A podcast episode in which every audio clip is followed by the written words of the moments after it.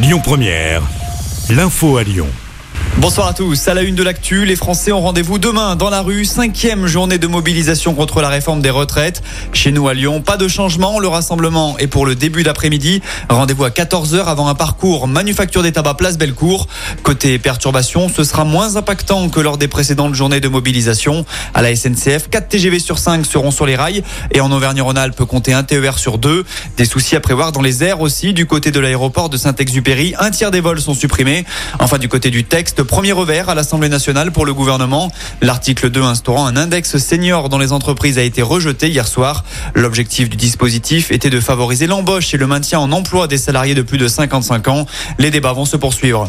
Euh, du nouveau dans l'affaire Pierre Palmade, l'acteur vient d'être placé en garde à vue cet après-midi. À noter qu'un homme a également été interpellé. Il est soupçonné d'être l'un des passagers qui a pris la fuite vendredi dernier. Enfin, l'avocat du second fuyard a indiqué aux policiers que son client allait se rendre.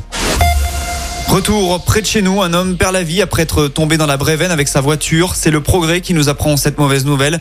Les faits se sont produits ce matin à l'Arbrel. En arrivant, les pompiers n'ont pu que constater le décès de ce quinquagénaire. Après avoir fait une chute de quelques mètres, sa voiture était en partie immergée dans la rivière. La gendarmerie privilégie actuellement la piste de l'accident.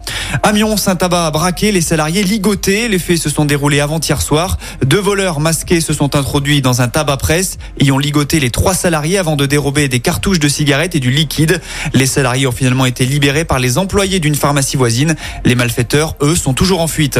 La ville de Lyon se mobilise pour Emmaüs. La collectivité a décidé de faire un don d'une partie de son matériel informatique réformé à l'association. Ce dernier est destiné à être mis en vente à un prix solidaire pour les publics éloignés du numérique.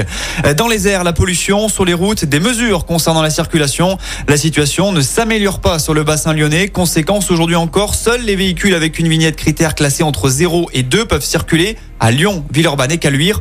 La vitesse est également toujours abaissée de 20 km heure sur les axes limités à 90 ou plus. Des mesures maintenues au moins jusqu'à demain midi.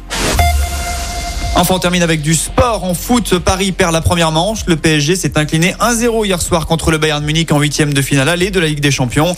Enfin, en basket, soir de derby pour l'Asvel en huitième de finale de la Coupe de France. Villeurbanne accueille la chorale tout à l'heure à 20h.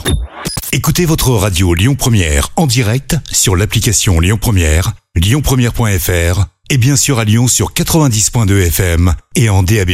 Lyon